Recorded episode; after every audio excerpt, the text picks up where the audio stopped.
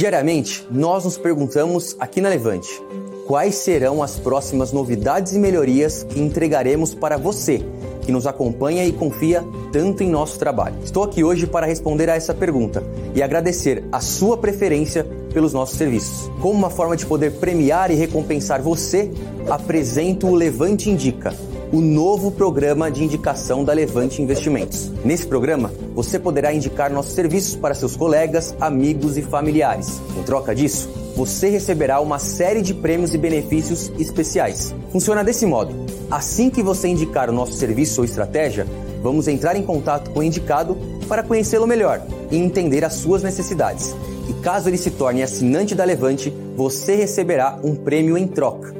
Essa premiação é dividida em cinco níveis. Além disso, essa premiação funciona de maneira cumulativa, ou seja, à medida que seus indicados se tornarem assinantes da Levante, mais prêmios você receberá. Assim que cinco de seus indicados estiverem aproveitando o nosso serviço de estratégias, você receberá o que chamamos de Office Skill Set, um kit premium com materiais personalizados. Você poderá usar esse kit no seu dia a dia, de diversas formas, seja durante atividades físicas, seja no momento que você estiver no seu trabalho. Você contará com ele para aumentar ainda mais a sua produtividade. Bom, para entender melhor como funciona toda a dinâmica do Levante Indica e como você pode indicar seus amigos e familiares, vou deixar um link aqui embaixo para você conferir todos os detalhes do regulamento do nosso novo programa. Juntos vamos além. Um abraço.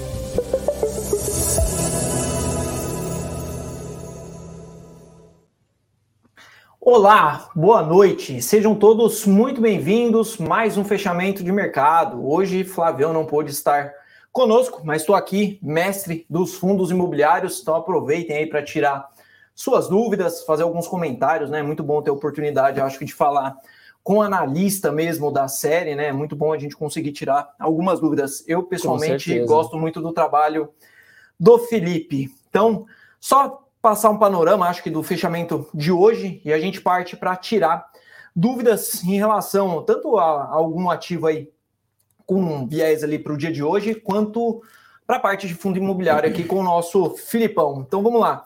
Mercado sem grandes novidades hoje, né? Um mercado extremamente chato nesses últimos dois, três dias. E Bovespa ficou ali positivo, negativo, positivo, negativo, ficou sambando ali perto do 0 a 0 e fechou com queda de ponto 19. Dólar estacionou ali nos 4,905, ficou também boa parte do dia ali bem lateral, queda de 0,33%, acompanhando também mercados internacionais, né? S&P subiu 0,03, Nasdaq 0,18 e Dow Jones 0,15, né? Então, Ibovespa sem muitos motivadores, lá fora de lado também, a gente acabou acompanhando o fechamento lá. E a Europa subiu um pouquinho, a Europa estava na faixa de 1% positivo ali os índices da Europa. Destaques de pauta do dia, Azul e Gol, resultados positivos das duas, né? Em um discurso ali do, dos diretores, né, da Azul ali falando algumas coisas, é, mudando ali um pouco a estrutura de dívida, alguns detalhes ali da empresa. É, trouxe um belo de uma valorização ali para Azul, Braskem de novo, né, no campo positivo também, outro papel que tem essa volatilidade absurda envolvendo as notícias e Rap Vidas também, acho que um pouco por conta de balanço. Aí do lado negativo, Soma caiu forte, resultado frustrou o mercado. 3R também, né? Acho que o mercado não gostou muito do resultado da 3R. 3R, várias coisas positivas, né? Aumento de produção, mas a parte de custos pegou bastante ali no balanço. Aí teve Redditor e Magalu no campo negativo, seguida pelas outras varejistas ali, Via, algumas outras CVC também, tiveram alguns outros papéis ali com esse tom mais negativo. Mas mercado segue extremamente chato, com liquidez baixa. Não sei se nos fundos imobiliários ali tem essa, essa questão de liquidez reduzida, mas pelo menos no Ibovespa a gente vê pouca volatilidade, né? Não tem também nenhum grande drive ali para destravar valor, seja para cima ou para baixo, e o mercado fica nesse lenga-lenga que a gente fala, né? Fica sambando ali esses cento e poucos mil pontos ali, e nem vai e nem não vai ali, fica só estoque picking nos setores ali mesmo, né? Bom, o fundo imobiliário ele também teve uma redução de liquidez né, nos últimos três, quatro pregões. Tudo bem que a gente viveu ali um rally, teve uma alta bem expressiva. Saiu o corte da Selic, todo mundo acreditava que ia ser um driver para trazer uma impulsão nos ativos de renda variável, como os fundos imobiliários e também as ações. E o que a gente viu foi meio que o oposto, né? Parece que perdeu um pouco aí de liquidez, o mercado ficou um pouco mais gelado. Lá fora também não está vindo com notícias tão boas, né? Então, acho que a gente está acompanhando um pouco lá fora, que está mais devagar, aqui, aqui a gente acabou ficando igual também. Fundos imobiliários, terceiro pregão seguido em que o volume dá uma leve queda, né? Mas assim, a liquidez ainda se mantém num, num patamar interessante e o IFIX também de lado. Chegou até a subir um pouquinho depois que saiu a notícia da, da Selic, né? Mas ele está é, já estabilizado, já está indo o quê? Uma semana, né? Depois de, de, de termos a notícia da Selic, do corte, né, início do ciclo de corte, mas é verdade que os fundos imobiliários estão ali perto dos 3.200 pontos a 65 pontos de romper a máxima histórica. Tá bonito esse gráfico do IFIX. É o que é um pouco, acho que falta de drive. Eu acho que o mercado também antecipou muito, né? A, a essa comprou precificação muita comprou muita expectativa, aí foi uma decisão ali bem apertada de Copom. Eu seria um que teria tomado na cabeça, porque eu comprei muito esse rally de alta. Eu achei que o mercado ia romper os 120 mil e andar, porque, meu, eu falei, Fix andando, construtor andando, eu falei, a Vale não andou ainda. Petro enroscada, a 3R não andou, né? Um monte de papel, é. varejistas ali meio enroscadas, mas eu acho que o, a ata, né, o discurso, né, depois dessa redução não ficou muito claro ali se realmente vem mais reduções né, nessa, com essa velocidade né, dos pontos 50 ou não. E a votação ficou bem dividida, né? Foi o Roberto Campos Neto que desempatou ali. Então, acho que o mercado antecipou muito, né? E os atrasados, eu seria um atrasado, eu ia pegar o. tentar sentar na janelinha ali, não ia conseguir chegar. Então vamos começar um pouquinho com as perguntas. Vamos lá, o Bruno perguntando poderia falar sobre RBRF11. Comprei em 2020 e desde então só tô no prejuízo. O que, que você acha dele aí? O... Bom, vamos lá. É um FOF que a gente gosta bastante. Dentre os cinco FOFs maiores, é com os maiores patrimônio, patrimônio líquido né, de mercado, eu acho que ele é o melhor. Agora eu vou deixar um ponto de reflexão para você, Bruno Bergen. Acho que é isso, né? Bruno Bergrin. Bergrin. Você devia ter trabalhado o seu preço médio, né? Conforme o mercado vai caindo, você vai fazendo novos aportes, você vai reinvestindo os dividendos para trabalhar o seu preço médio.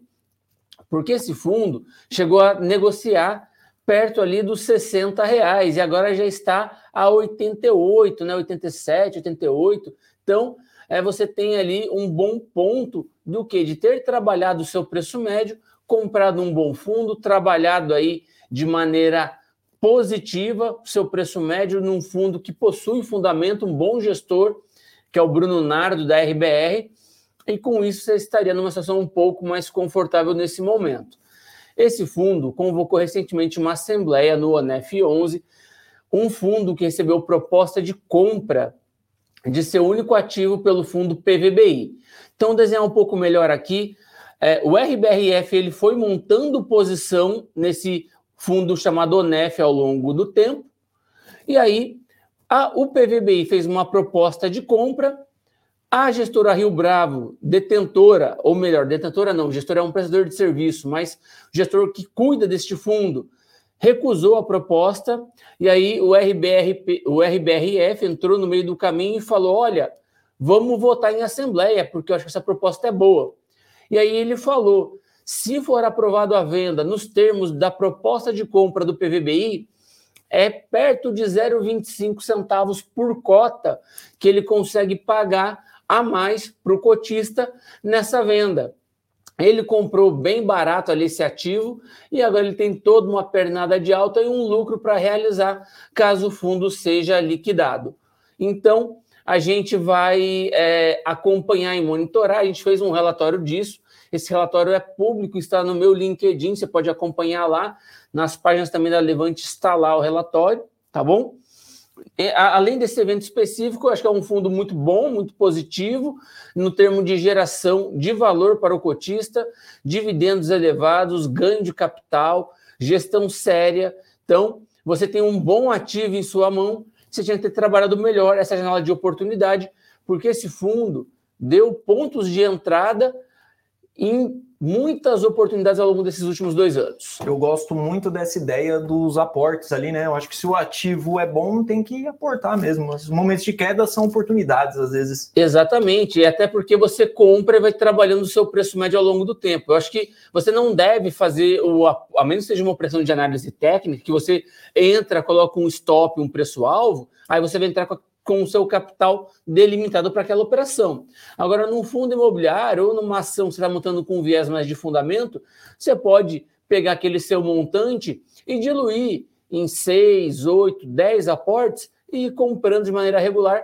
para trabalhar o preço médio, ainda mais num momento de tensão de mercado, como a gente viveu nos últimos anos. Eu gosto bastante. Essa eu vou responder do Jorge Luiz ali comentando, né? Perguntando é Flávio, mas vamos lá, você poderia explicar a queda de Prio? Houve alguma informação sobre o mercado para abalar as ações? Na realidade, Prio é realização de preços, né? Prio subiu, acho que na máxima do ano dá quase 35%. Então a gente tem uma valorização extremamente expressiva, né? Não mudou nada em relação a Prio. Eu gosto muito da ação, acho que tem muito para andar ainda Prio, né? Muito mais do que a 3R, mas entra nesse contraponto, né? Subiu muito, o mercado enroscou, cai a liquidez, quem tiver com lucro ali na ação realiza, né? É até oportunidade para quem não entrou, né? Talvez entrar e pegar ali um, um preço um pouco melhor. Então o PRIO não muda nada praticamente ali. Vamos ver ali, like. Isso aí, pessoal. Não vamos esquecer dos likes, não. Hoje, dois monstros aqui, um da análise técnica, um fundo imobiliário. O Naso Porte comentando aqui, boa noite. De recebíveis tem o CPTS, IRDM, CVBI, RECR e VGIP. Qual deles você descartaria e qual manteria no momento? Eu venderia Iridium e RECR. Os demais, os outros três, eu manteria. Manteria? Manteria. Iridium também, boa. Descartaria Iridium nesse momento. Boa, direto e reto na resposta. Aí perguntando sobre Rapt 4, essa pergunta eu vou falar para você, Gilvan. Vem amanhã na live de encerramento e comenta com o Flavião. Acho que o Flavião fez até um mata-mata sobre Rapt 4. É um belo de um, de um case aí. O Flavião consegue falar um pouco melhor. Pessoal perguntando de ações. Pit Money, ó, o Pit Money na live do Flavião. Bem-vindo aí, Pit. Seja bem-vindo. Boa noite, Flávio. O que está puxando a bolsa para baixo? Na realidade, hein, Fernando? Eu acho que não está puxando nem para baixo e nem, nem para cima, cima, né? Mercado bem lateral. Acho que está faltando até liquidez. Não tem nem vendedor, né? Nesse, é. nesse meio aí. É só o, o stock picking ali. É setores que sobem e setores que descem. O pessoal perguntando bastante de ações. Aqui, o Jefferson. FGA 11 e FGA 12. Talvez esse 12 deve ser subscrição. É, né? subscrição, o fundo está em emissão, a gente cobriu essa emissão, soltamos relatório, vai ser disponibilizado de uma maneira gratuita para vocês. Olha. FGA é o Fiagro que a gente gosta e recomenda aqui. Crédito corporativo com balanço auditado, garantias aí reais, é, empresas com faturamentos na casa de centenas de milhões de reais. Porra. Então a gente tem uma tranquilidade grande, uma tranquilidade maior, a gente não tem aqueles sustos que a gente viu em alguns fiagros acontecerem no FGA. Vale um ponto, pessoal. FGA paga na média CDI mais 3, CDI mais 4, o que é um bom, é uma boa carteira de crédito. Tem fundo que está pagando mais, CDI mais 5, CDI mais 6, CDI mais 7.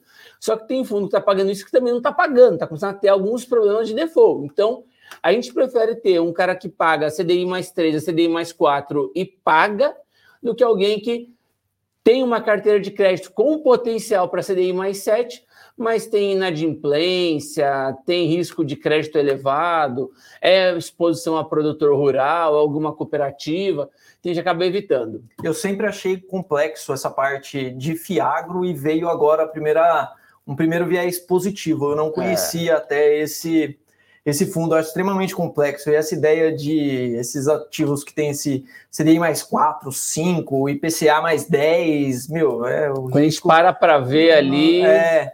tem um risco maior. E JSRE, fala para gente se vale a pena, gosta desse fundo, Filipão? Olha, eu já gostei mais. No atual preço ali, vê quanto que tá ele para mim hoje aí, Ricardo. Eu não lembro o preço dele de cabeça hoje não. Vamos ver quanto que ele fechou aí. Fechou a 77,74. Olha, nesse preço acho que dá para ter, mas eu acho que também tem coisas mais atrativas em lajes corporativas nesse momento. Esse fundo, ele depende muito da venda de algum ativo, ou até mesmo de um valor, e aí eu falo imóvel ou valor mobiliário. Para quem não conhece, esse fundo ele tem um mandato híbrido, mas a alocação dele principal é em imóveis, em específico lajes corporativas.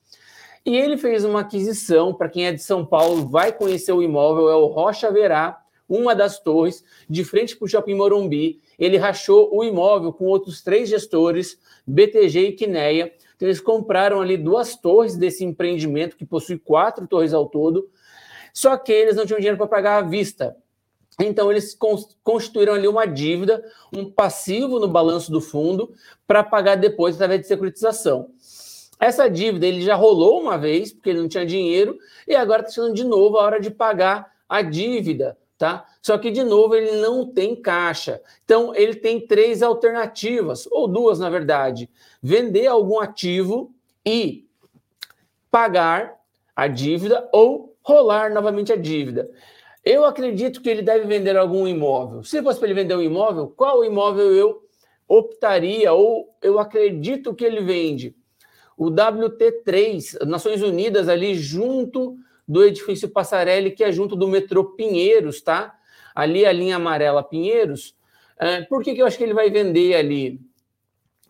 Porque é um imóvel mais líquido, ele acabou de assinar um novo contrato de renovação com a Allianz. Não quer dizer que ele vai vender o imóvel todo, apenas uma fração, na minha opinião ou ele vai terminar de vender HGPO, tem que encontrar alguém que compre ali HGPO, ele tem uns 50 milhões de HGPO para vender, e acho que ele consegue aí rolar essa dívida, reduzir a alavancagem. Isso me incomoda um pouco. De outro lado, ele tem alguns pontos para ele aumentar é, o dividendo dele, mas eu acho que não é o fundo que mais vai aumentar dividendo no curto prazo. Então, hoje, eu acho que a gente tem três lajes que devem pagar um pouquinho mais do que ele numa janela de 12 meses. Eu acho que a RCRB aumenta mais o rendimento, eu acho que a HGRE vai aumentar mais o rendimento, e eu acho também que PVBI, se der certo essa emissão, vai aumentar mais o rendimento. TEP deve aumentar marginalmente mais o rendimento do que o próprio JSRE. Então, eu acho que hoje, quando a gente olha as lajes corporativas, eu acho que JSRE seria o quinto nome em aumento de rendimento e ainda tem uma dívida para pagar. É um bom fundo, é uma boa gestora, eu só não teria preferência nele nesse momento pelo preço que ele tem, tá? Eu preferiria um outro fundo. Eu não sei se eu deixei claro para você ou não, que você está trazendo uma explicação mais completa possível, mas em linhas gerais é um bom fundo. Você está comprando ele há muito tempo, você está no prejuízo com ele. Acho que você poderia, se você se sentir confortável, você trabalhar seu psicológico, você pode trabalhar ali o seu preço médio. Se você não está ligando, deixa o fundo de quarentena. Acho que você tem outras três ou até mesmo quatro oportunidades melhores para comprar nesse momento. Cara, é uma biblioteca, uma aula de fundo imobiliário aqui.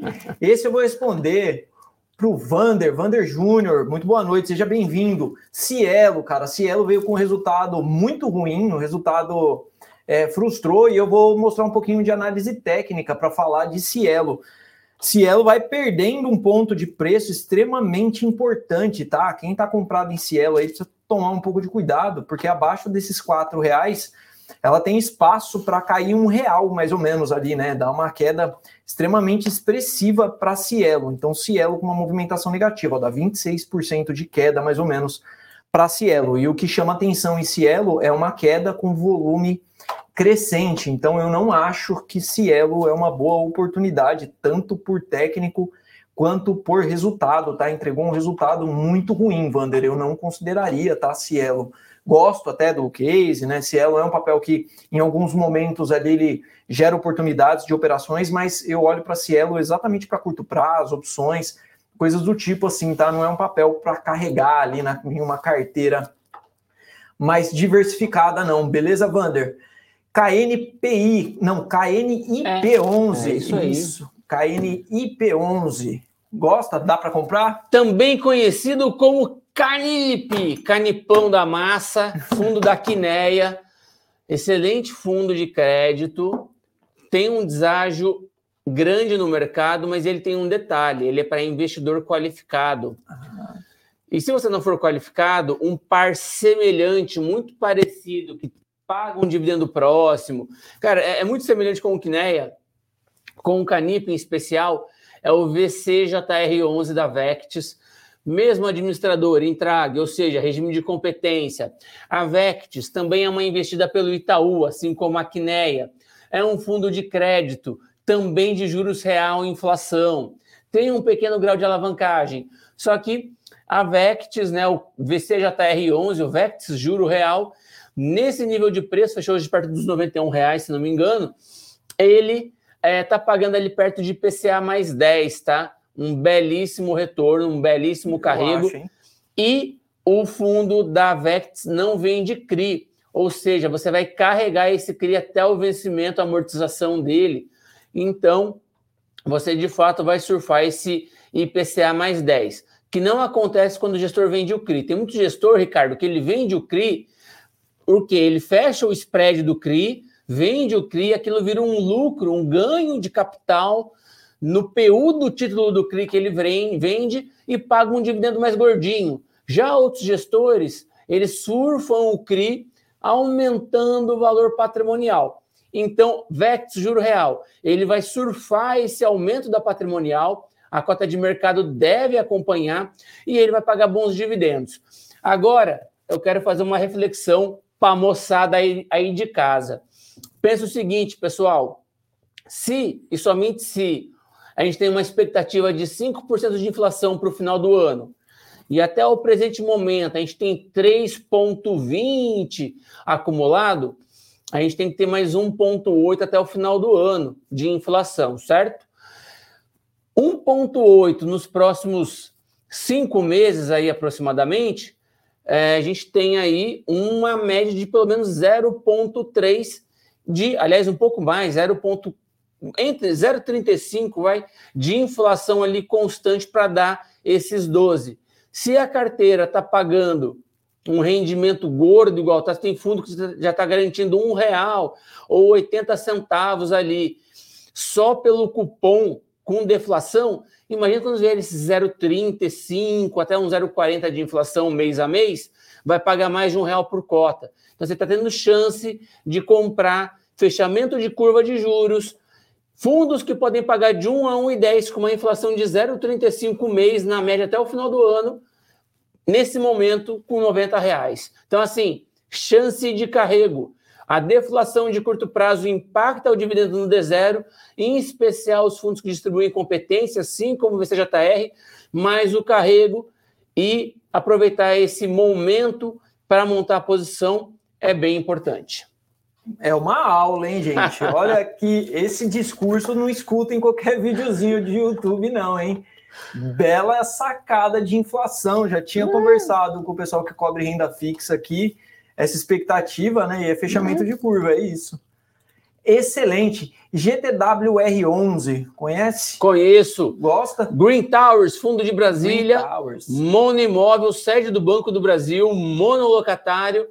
Tem uma multa robusta, é um fundo que eu, assim, eu gosto do fundo em linhas gerais. Só teria pouco pelo risco Banco do Brasil, um único imóvel, um único locatário no fundo. Ah. E Banco do Brasil agora, com esse governo, interferênciazinha, alguma maldade em renovação de aluguel, eu não descartaria, tá? Eu não descartaria. Mas é um bom fundo, um bom ativo, tem um bom contrato, paga um bom rendimento. Mas a gente já viu esse fundo sofrer um pouco na mão do Banco do Brasil quando o GPM estourou. O banco não quis pagar, a revisional de GPM fez um outro acordo ali Acabou sendo um acordo ok para o fundo, não foi de todo mal, não tinha como pagar um GPM de 30%, 30 e tantos por cento, fez ali um acordo razoável, porém, eu não duvidaria vir aí algum tipo de acordo ou uma renovação não tão positiva assim para o fundo, numa renegociação contratual. Nesse momento, eu vejo risco, particularmente não vejo nenhum grande risco, mas eu teria pouco nesse fundo. É, eu também não gosto muito dessa ideia do mono, né? É. Eu prefiro evitar os monos, acho que diversificar a gente. Tem mais tranquilidade. Ah, com certeza. Aí o Allen perguntando de 3 R's ali, né? RRP3, o que aconteceu? balanço deu uma frustrada no mercado, né? Tem um custo, né? A 3R ela tem um custo de produção mais alto do que a da April por conta de exploração e o mercado não gostou de novo desse dado que veio no balanço ali, então deu uma amassada, mas o papel tinha andado um pouquinho também e volta um pouco ali. Então entre as duas coisas, né? às vezes um pouco de realização, mercado de lado, fundamentalmente o papel não alterou muita coisa, é só um, é um ponto que os investidores não gostam na 3R, que de vez em quando né, o mercado vai ali, né, vem o resultado, aparece o dado e o mercado dá uma amassada ali, mas 3R aparentemente fazendo um, um pullback ali, até rompeu consolidação e vai voltando aos poucos ali, né? Só não pode voltar muito, mas por enquanto nada de muito grave. BTAL11. Fundo Agro do BTG Agrologístico, o nosso segundo fundo de agro da Bolsa, o primeiro de agrologístico, ou melhor, o segundo de agrologístico. O primeiro foi que a GR11. A gente tirou da lista de cobertura, o fundo estava tendo muito problema com hora credor, hora locatário, então a gente entendeu que pelo risco a gente preferia tirar da lista de cobertura, tinha uma única carteira, zeramos posição e não estamos mais acompanhando. sendo bem franco com você, meu, meu último, a, a, última vez que eu olhei para esse fundo faz dois meses, tá? Então eu não vou saber te dizer o porquê está caindo tanto assim o dividendo. O que eu me recordo é ele tinha problema com um é, um, um, uma fazenda específica ali. Aliás, tem Betra que deu problema, tem Betal que já teve problema, os fundos agro do BTG, até o Betag, que é o Fiagro, também já deu ali uma, um probleminha nele. Então, é, são tantos problemas nos fundos que eu posso estar confundindo um com o outro, tá? Mas ele já teve ali um, um perrecozinho ali que a gente preferiu excluir ali da lista de cobertura, tá? Ah, então tá explicado aí o motivo. Se não tá na lista, né? É. Vamos lá, Felipe, o que você acha de HGCR11? Baita fundo, um dos fundos de papel mais constantes e regulares da bolsa e um dos maiores também. É um excelente fundo que tem um ótimo gestor, naturalmente auxiliado por seus analistas ali que trabalham duramente para entregar um bom retorno. Ele tem um mix de carteira entre IPCA e CDI, uma entrega regular de um real ali, um pouquinho mais de um real por cota, e negocia hoje com ágio acima do valor patrimonial. Eu acredito que muito em breve ele deve vir com emissão. Acreditava mais no passado, depois que veio esse evento de uma provável venda da gestora de real estate do Credit Suisse após a aquisição do UBS, é, agora eu acho que talvez eles resolvam isso primeiro para depois vir com as emissões. Mas a verdade é que os fundos é, da Credit Suisse estão em ponto de emissão. A HGLG saiu de emissão, é, captou quase 1,6 bi, um absurdo depois a gente vê HGCR com ágio, a gente vê HGRU com ágio, outros dois fundos que estão para vir com uma emissão, eu acredito muito, dado o momento de mercado. Uh, ah, HGRE colando também no valor patrimonial para uma emissão, já está com 0,93 ali de PVP. Então, assim, a gente vê que os fundos do Credi estão no momento bom para a emissão, lembrando que aqueles que estão acima dela, tá? Mas a provável ou uma potencial venda da gestora pelo UBS pode colocar um pouco de freio aí no ímpeto das emissões. Mas é um bom fundo, uma boa gestão, um bom time de uma boa carteira de crédito com toda certeza. Esse gráfico acho que diz tudo, né? Diz tudo. É, preço desconta tudo, não tem. Bota no semanal. Desculpa, imagina, aí, bota imagina. no semanal e tenta mostrar uma janela um pouquinho maior desse gráfico. Você vai ver a ignorância que ele é. As... Sem comentários, né? Não tem nem o que falar, né? Gestora, quando entrega, preço desconta tudo, né? Quando ativo Exatamente. tem qualidade, às vezes a gente fica buscando barganha, não quer comprar a máxima, não quer é. comprar na tendência, e, meu, tendência é nossa amiga sempre, né? Não tem nem o que em, falar. Em 30 meses, ele entregou ali uns 36, 37 de total return. Então, assim, é mais de 1% ao mês. Isso é crédito, pessoal, isso é dívida. mais de 1% ao mês na dívida, com abertura de curva, fechamento de curva, estresse de mercado, e troca de governo, tudo isso, apesar disso tudo. A... tudo isso, apesar disso, disso tudo. tudo. O Fábio Santos está perguntando de Magalu, falando assim: ó, juros baixou e Magalu caiu, como explicar? Eu vou uma opinião sincera, tá? O mercado, quando ele olha para varejo, né? A gente olha esse call de juros e leva né, para construtora, para varejo, né? Ah, vamos tentar aproveitar esse fechamento de curva. O mercado olha para aqueles ativos que estão em um momento melhor, entregando resultado, tem uma expectativa de balanço melhor, tem uma estrutura de dívida melhor, então tem uma outra estrutura, que não é o caso da Via e da Magalu. Infelizmente, são dois ativos extremamente complexos de analisar. O mercado é, precifica um risco absurdo ali, né? São dois cases extremamente, principalmente via, né, Magalu ainda uma gigantesca e tudo mais.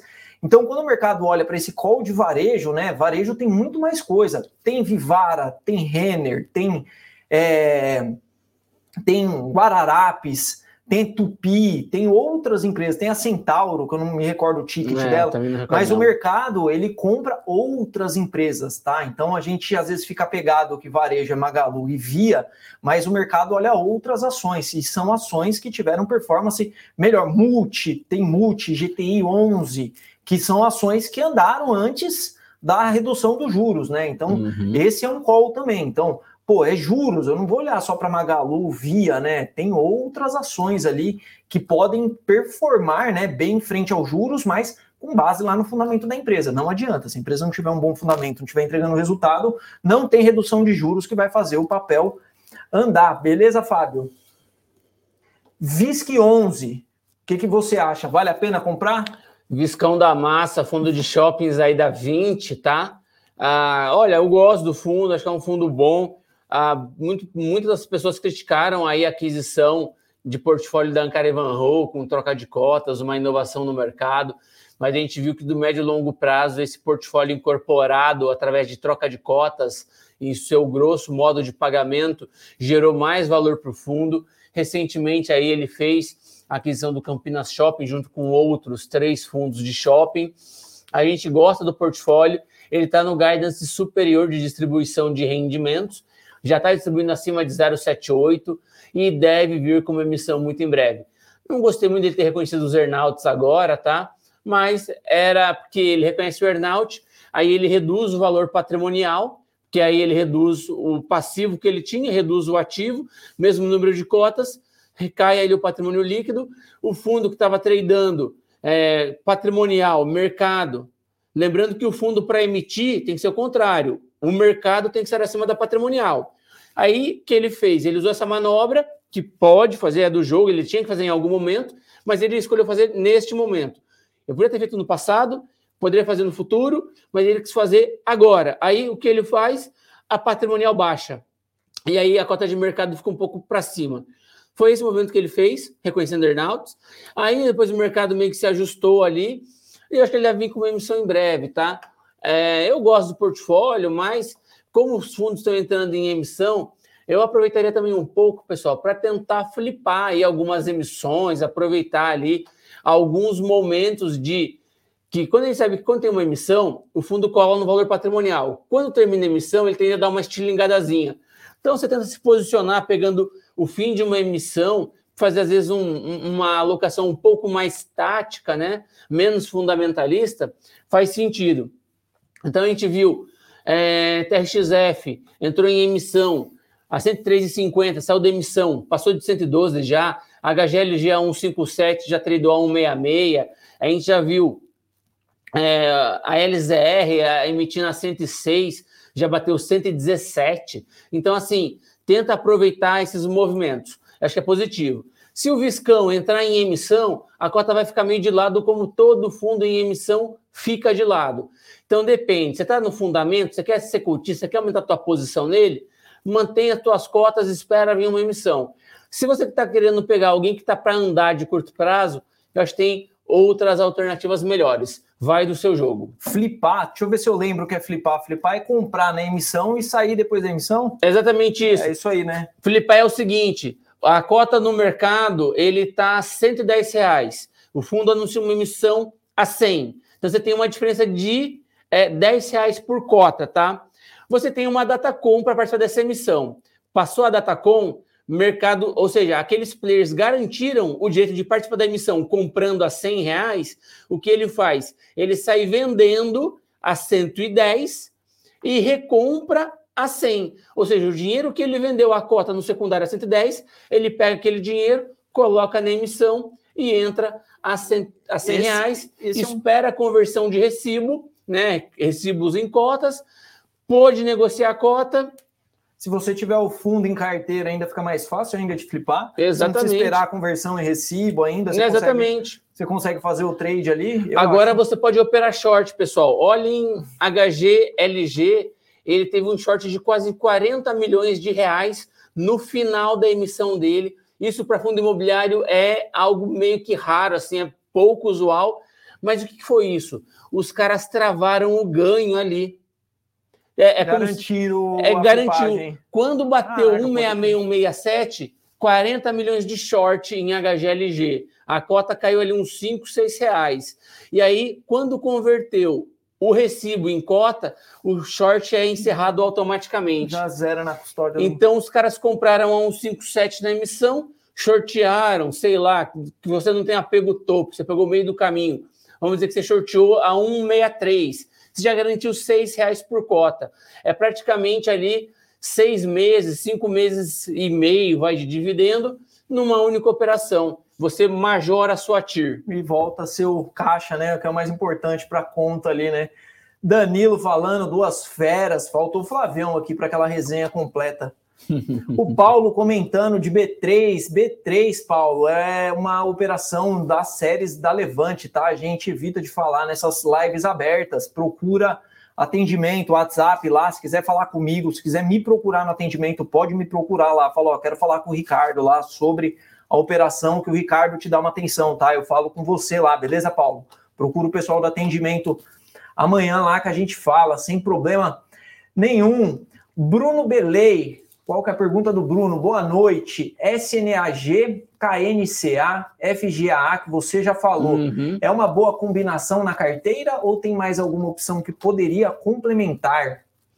Olha, o KNCA ele acabou de sair de emissão, tá? Então ele tá aí com é, um, um, um, dinheiro em caixa para alocar, né? Aportar ali no, no, no, nos produtos. No... Oh, meu Deus, deu um branco aqui. Ele acabou é de. Muita coisa, ele acabou de sair de uma emissão, ele captou ali é, o montante na emissão, o montante financeiro na emissão, e agora ele tem que alocar esse patrimônio, ele deve diluir os atuais CRAS que ele possui. Ele tem uma exposição grande ao setor sucroenergético, assim como o FGA. Depois ele tem no setor de hortifruti, que chama um pouco a atenção, e nos insumos agrícolas. Então, Acho que é um portfólio diversificado que tende a crescer. O meu ponto de atenção é sempre com relação ao risco. Hoje eu mandei mensagem para o Arthur, do RI da Quineia, justamente para discutir com a NCA. Ele me mandou vários áudios, porque a gente não conseguiu falar por telefone hoje, e eu ainda estou para ouvir. Mas eu prometo depois eu venho no chat e dou uma opinião um pouco mais robusta. O SNAG eu olhei na emissão e olhei depois um tempo. A gente chegou até a ter um, uma cobertura do papel com o call de compra em determinado momento, mas eu já não olho tem um certo tempo, então eu vou me eximir de dar uma opinião. Boa, boa. E se não tá também na cobertura, às vezes é porque tem algum motivo lá. Ricardo Figueiredo, boa pergunta dele, hein? Eu gosto muito desse fundo. Tem preço médio a 1.550, né? 1.532 em PQDP. 11. Aumenta uhum. a posição ou realiza? E aí? Olha, esse fundo, ele está tendo o Parque Dom Pedro, ele tem um resultado operacional muito forte. O NOI dele está vindo muito forte, então está vendendo muito, está dando lucro, crescendo aí esse resultado comparado a 2022, que já foi melhor que 2019. O fundo está indo muito bem. Vai ter um projeto grande da Aliança Sonai BR Malls ali agora, vai subir laje, residencial, hospital, uma porrada de coisa ali no entorno do shopping, melhorar ali a dinâmica do ativo ainda mais. O shopping vai ser, vai passar por algumas revitalizações ali. Isso é um projeto de médio prazo, não é uma coisa tão rápida para realizar tudo isso, mas o PQDP ele tem ali uma questão tributária que está em discussão, envolvendo ali documentação, incorporação ali do fundo, do, do, do, ativo, melhor dizendo, e a participação ali do incorporador, que era a antiga Sierra Sonai, tá? Grupo português. É, o que a gente está vendo aí nesse momento, confesso que por ser um fundo pouco líquido, eu acompanho ele com menos foco, mas pela magnitude do empreendimento e também pelos bons resultados que ele entrega, tá? É, mas eu não te recomendaria nem vender nem aumentar a posição, tá? É, eu de fato esperaria para ver qual vai ser o desfecho.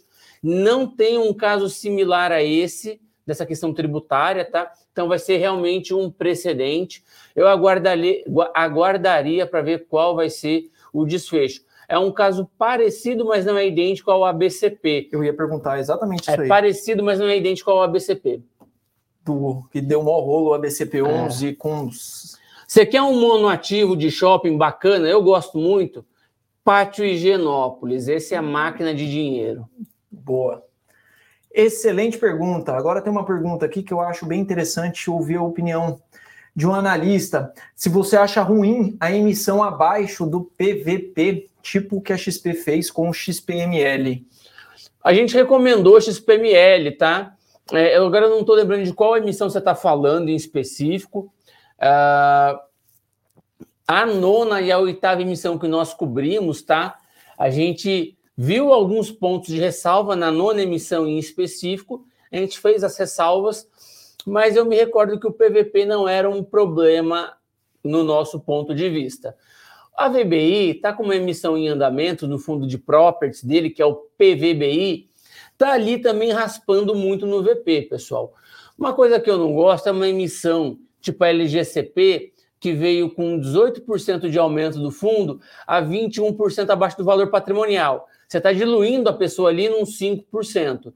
Agora, a emissão lá atrás que a própria PVBI fez para comprar a Torre D do JK, comprou, aliás, Torre B do JK, comprou, queria comprar um pouco mais, não conseguiu captar, teve que fazer um CRI para viabilizar a aquisição daquilo que ele tinha fechado e o pessoal torceu o nariz porque era um pouquinho abaixo do VP. E depois esse ativo foi vendido, foi vendido com uma tira astronômica, um resultado incrível. E aí a gente viu o XPML na nona emissão, que o pessoal reclamou de custo, ah, que a emissão tá cara, que não sei o quê. Pessoal, ele ia captar como captou, captou quase um bilhão de reais em duas emissões em sequência, para fazer basicamente expansão do portfólio, ou seja, é o que a gente chama de brownfield, quando você compra um ativo performado e, e, e aumenta ele, né, expande ele, isso custa menos, é mais rápido e gera um retorno absurdo. XPML foi fazer isso. Então, se for uma emissão levemente abaixo do. ainda reduziu a alavancagem, em detalhe. Falou que ia aumentar dividendo, e de fato aumentou dividendo. Da oitava emissão, ele pagava 80 centavos. Terminou a oitava, começou a pagar 83. Terminou a nona, falou: olha, pessoal, da oitava para nona, eu vou pagar 85, vou aumentar mais dois centavos a cota. E realmente foi e fez. Só de economia de despesa financeira são 3 centavos por cota. O fundo tinha quase 30 de alavancagem, hoje tem 14 de alavancagem, investindo em expansão de ativos, comprou Cidade Jardim, 50 milhões de reais Cidade Jardim, mais um naco ali, mais uma fração dele, para dar mais de 4 milhões e 500 de lucro operacional. É um cap rate de mais de 9%. Num imóvel premium igual Cidade Jardim. Você não encontra isso. Eu aceitaria facilmente ser diluído em 1, 2, 3% para pegar um imóvel que dá um retorno como esse. Não tem maquiagem no dividendo, é, você não tem nenhum tipo de artimanha para ludibriar o cotista. A emissão foi cara, eu achei que foi cara. Eu fiz a ressalva no relatório, foi cara a emissão. Agora, eu não vou deixar de participar de um portfólio que vai subir, aliás, de uma emissão, que vai comprar um portfólio que vai aumentar o seu retorno na cota patrimonial, que vai melhorar o teu carrego, porque a emissão está um pouquinho cara. Eu acho que estava salgado, fiz a ressalva, mas compra porque vai gerar resultado positivo, como já está gerando. Então, assim, eu gostaria muito, eu estava discutindo isso no Instagram esses dias, eu gostaria muito de ver uma emissão a custo zero, com 10 reais para você poder flipar de ágil, é, com ganhos inestimáveis no curto prazo, mas isso não vai existir, pessoal. Isso eu acho que não vai existir. Então, se a emissão tem esforços, o assessor tem que se movimentar para captar dinheiro, ele tem que ser remunerado. Então a emissão já vai ter um custo ali de 2, 3, até 4%. 4, eu acho caro, eu acho. Eu acho que de 2 a 3 ali é, é ideal. Você também tem que remunerar a pessoa para fazer um bom trabalho. Todo mundo quer um bom trabalho e nem todo mundo quer pagar pelo bom trabalho. Então tem que pagar de vez em quando também. Série de fundos imobiliários da Levante, R$19,90 por mês, tá baratinho. Compra duas aí, porque uma para você, três. outra para você dar para alguém. Ah, então, certeza. Então, é, assim, é esse tipo de coisa, né? Eu falei que brincando naturalmente, mas é, você tem que remunerar bem as pessoas. Então, assessor, 2, 3% na emissão, faz parte. Emissão levemente abaixo do VP. Pessoal, eu fiz o relatório do PVBI. Se der certo a emissão do PVBI, se o PVBI captar o que ele pretende captar e comprar o que ele tem para comprar, o dividendo hoje vai de 0,61 nas minhas contas até dezembro do ano que vem para 0,65. Você está aumentando o dividendo, comprando um bom portfólio, diversificando o locatário, diversificando ativo. Só que ele está ali brigando com o VP, acho que está 1% abaixo, uma coisa assim. Mas a emissão é pequena também. Então, eu não ligaria, eu não ficaria brigando, puta, tá 1% abaixo, não, mas ele emitiu, estava aqui, aí caiu um pouquinho aqui. Você não pode aceitar ser diluído num tamanho grande, muito abaixo do VP. Isso não pode. Agora, se a emissão está brigando ali no VP, o momento está difícil, que está 13,25. Só que tem muito cara enforcado precisando vender. Então, essa é a hora de você comprar também. E é um portfólio que vai gerar retorno. Olha o que o complexo do JK gerou para o PVBI. Olha o que o União Faria Lima deve gerar, um puto empreendimento aqui do lado da Levante, a gente passa direto lá na frente. Então, assim, tomem cuidado com o gestor que faz gestão temerária. Agora, não se prendam a coisas pequenas, do tipo 1% para cá, 1% para lá. Lógico, vai ter um impacto, mas também não é para você deixar de participar da emissão. Eu me estendi muito, mas eu Mas, acho que você deixar claro eu, o recado. Oxi, eu gostei da resposta porque divide muito opiniões, esse negócio de emitir acima, emitir abaixo. Acho que depende muito do caso, depende da emissão e do para que que vai usar o dinheiro ali, né? A compra tem que ser para gerar valor no médio curto prazo, aliás, médio e longo prazo, tem que diluir o risco do fundo, tem que ser positiva para o cotista, tá? Você tem que é, diversificar locatário, diversificar ativo e gerar receita. Acho que a emissão tem esse foco. Majoritariamente tem que ser acima do VP, acima do VP. Agora, se você está brigando ali no VP, vai ter atualização de VP agora, vai ter laudo atualizando daqui a pouco. Então, assim, 1%, 2%, no final do dia, uma emissão, sei lá, 20% do fundo, 25%, no final do dia, 1% para cá, 1% para lá, uma emissão de um quarto, não vai ser tanta coisa, até porque vai ter atualização de laudo, pessoal. Agora, deixa aqui uma reflexão para todo mundo. O pessoal fala que VP não importa, né? Se VP não importa, a emissão poderia ser a qualquer preço.